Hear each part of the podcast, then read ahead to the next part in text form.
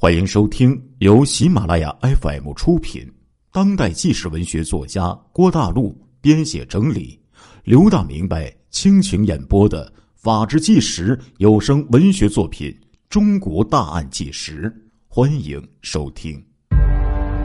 这是发生在重庆长寿县一起利用色相进行敲诈勒索的案件。一九九七年八月四日，一个罪恶的阴谋在长寿县城上演。年轻漂亮的坐台小姐将好色的倪厂长引进自己的卧室，而正当两个人一丝不挂之际，突然房门打开，冲进来两个年轻人，一番残酷折磨之后，倪厂长在同意付给五万元之后，方才逃离了魔窟。欢迎收听由刘大明白为您播讲的《中国大案纪实之重庆长寿八四》。仙人跳抢劫敲诈案，尼泊哪里敢将夜总会的舞女带到街上呢？暴露于大众之中，只好掏出了四百元给他了事儿。就这样，一晃呢，就到了八月四号。天气的温度高达三十九摄氏度。上午呢，倪厂长在银行取了五千元的现金，到县城办事儿。十一点多的时候，收到周小姐的传呼：天气太热了，我煮好了绿豆稀饭，买了凉菜，你中午一定要来我家吃饭。哎，这正合倪厂长之意呀！十一点三十分，倪波轻车熟路的赶到周的住宅，进屋一瞧，桌子上早已经摆好了绿豆稀饭、各式凉菜，心里呀有说不出的高兴啊！两个人亲热的吃了午饭，周小姐请倪大哥进卧室午睡。两个人刚上床不久，门突然开了，闯进来两个从未曾相识的青年。晚风吹拂，一丝凉意。倪厂长这个时候脑子清醒过来了。怎么，那两个陌生青年有钥匙，还有照相机？绳子、钢刀，这一切都是早就准备好的了呀！这其中必然有诈，莫非？不行，我要报警。当天晚上七点多，尼泊气喘吁吁的来到长寿县公安局刑警队和幺幺零报警服务台报案。闻讯呢，政委叶和平、主管刑侦的副局长朱志全相继赶到刑警队。详细听完尼波的口述之后，拍案而起说：“此案是我县建国以来罕见的以色情勾引企业负责人、抢劫、敲诈巨款的特大案件，一定要高度警觉，既要尽快破案一网打尽，又要采取防范措施，防止狗急跳墙。”当即呀，就指令。刑警队的队长罗兴义、指导员李国臣、幺幺零报警服务台副主任邝刚平抽调精悍警力，投入到破案的战斗之中。干警啊，赫仪实弹的租了两辆民用车，火速的前往黄角湾开发区二楼二号房。但是这时候，这里已经是人走房空了。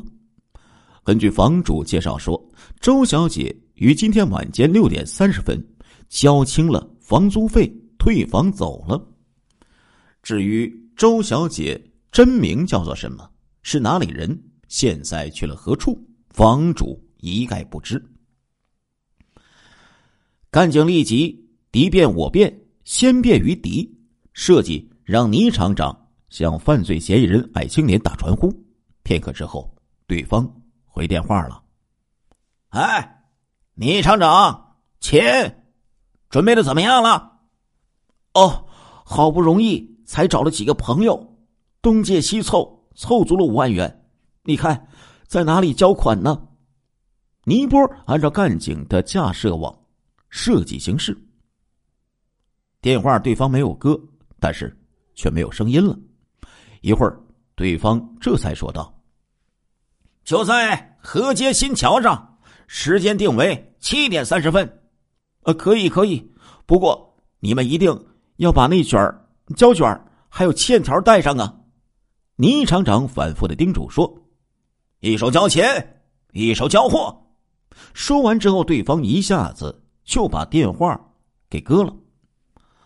长寿刑警和幺幺零干警马不停蹄的就赶到河街新桥，在东西桥头隐蔽了起来。时间一分一秒的过去，七点三十就到了。手提大提包，倪厂长站在新桥上路灯下，左盼右望，却不见高矮青年的影子。晚上八点钟，倪波的手机嘟嘟嘟的响了起来。倪厂长，别耍花招，我们改在八点半在川染厂附近的三角碑交货。不由倪波回答，对方武断的把电话又给撂了。长寿警方有调兵遣将，在夜幕之中将位于长寿。玉庆公路幺二零公里处的三角碑就给包围了起来，但是约定的时间到了，仍不见对方进入包围圈。就这样反反复复，干警又转战了几个地区，一直到了零点都是扑空的。可见这是一伙十分狡诈的案犯呢。八月五号到八月八号，出事后的几天，尼泊尔在干警的授记下向对方。打传呼联系交款取货，却仍不见回音。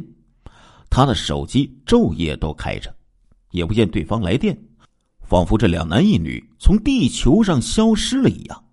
这个反常的现象，致使倪厂长坐卧不安呢。总感觉一场大灾大祸即将降临到自己的头上，落到妻室儿女的身上。为了安全起见，警方呢？要求尼泊尔注意自身的保护，于是他将妻子和孩子转移到了外地的一个朋友家里暂住，自己上下班就请亲兄弟尼利和一位身强力壮的青年轮流给他当保镖，以防不测。就这样，尼泊尔哪里还有心思和精力去办厂呢？在这几天貌似平静的日子当中，长寿警方。却加大了侦查力度，干警先易后难，选择突破口查询周珊珊。他们装扮成顾客来到各家夜总会，专要周珊珊小姐坐台，但是却无果。在尼波与周小姐见面的那家夜总会，老板说：“自从八月三号起，周小姐就没有来夜总会坐台了。”周珊珊。是哪里人？干警询问道：“她呀，呃，他自称是云台镇人，但是，一般来夜总会坐台的小姐都是说的假话呀。”老板讲了大实话，死马当做活马医。干警根据这线索赶到云台镇，通过派出所查户口，并未发现周珊珊其人。尼波想了想说：“周小姐。”曾多次对我吹嘘，她的父母是教师。干警又通过教育部门查询，在云台镇各中小学校教职员中，并无子女叫做周珊珊者。根据尼泊描述的周小姐身高、衣着、体貌特征，干警在全县各夜总会、歌舞厅查询，一连奋战了几天几夜，也没有发现周珊珊。但是却查到了三个叫做。与此同时，干警根据尼波讲述的一高一矮两个犯罪嫌疑青年的相貌特征，走访了有关派出所的户籍民警驻段警，也并没有发现这二人的身影。八月九号下午三点，专案组在一家彩照冲洗店获悉了一条重大线索：一个青年以高价在这家店中。匆匆的冲洗了二十多张男女裸体的照片，从该店老板讲述的情况分析，这批裸照正是尼波与周小姐的实况拍照啊。而取照片的青年相貌特征并非两个犯罪嫌疑人之中的之一，这又给案情增加了神秘的色彩。然而，长寿警方根据这一情况分析判断，蛇要出动了。当天晚上八点钟，倪厂长在兄弟的陪同下，拿着三张他与周小姐八月四号床上的裸照，气急败坏的来到了长寿县公安局刑警队。七点三十分，一个青年租了一辆摩托车，冲到我的厂子门口，将这些照片交给了厂门卫之后，就逃走了。好，蛇出动了。朱局长、叶政委立即与罗队长研究擒敌方案之后，授记倪厂长向对方打传呼。对方这次立即回话：在西门一手交钱，一手交货。罗队长率领李卫国、华贤聪、杨小林、刘建华、张华良等六名刑警提前赶到县城西门口埋伏，一直定点守候到了天明，陆战了一夜，却仍不见毒蛇出动。天亮了，骄阳出来了。上午九点多，倪波的手机又嘟嘟嘟的叫了起来。倪厂长，立即将五万元。拿到西门转盘处取货，说完电话就断了。干警闻讯顾不上一夜疲劳，从会议室的沙发上坐了起来，二话没说，又便衣荷枪实弹租了一辆奥拓车，疾驶到西门的转盘处，在一家面馆里，哎，假装吃面隐蔽了起来。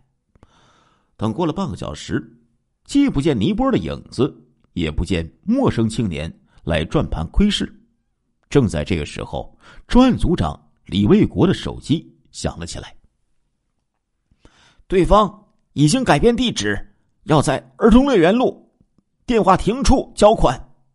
倪波的话还没有说完，电话就挂断了。当刑警赶往儿童乐园门前公路时，见前面向阳街旁围了许多人，堵塞了交通。出于职业的责任。刑警跑了过去，拨开人群，只见地上躺着一个满身是污血的青年，身边还有一把带血的大号的匕首。尼波挤到刑警面前，着急说道：“这人就是抢劫、敲诈我巨款的高个子青年。”刑侦法医刘建华用手一触此人的鼻孔，还有气儿，赶紧送县医院抢救。刑警李卫国留下保护和处理现场，其他刑警立即拦了一辆车，将伤者就紧急的送到县医院里去抢救。副政委叶和平闻讯也及时赶到了医院组织抢救，然而抢救无效，此青年见阎王去了。刑警从死者的裤子内搜查出现金三千九百元。BP 机一部，一叠男女裸体在床上的各式照片和一张真源化工厂厂长尼波写的五万元的欠条，这些都是八四特大抢劫、敲诈勒索案件的证据。亲爱的听众朋友们，这一集的《中国大案纪实》播送完了，感谢您的收听，我们下一集再见。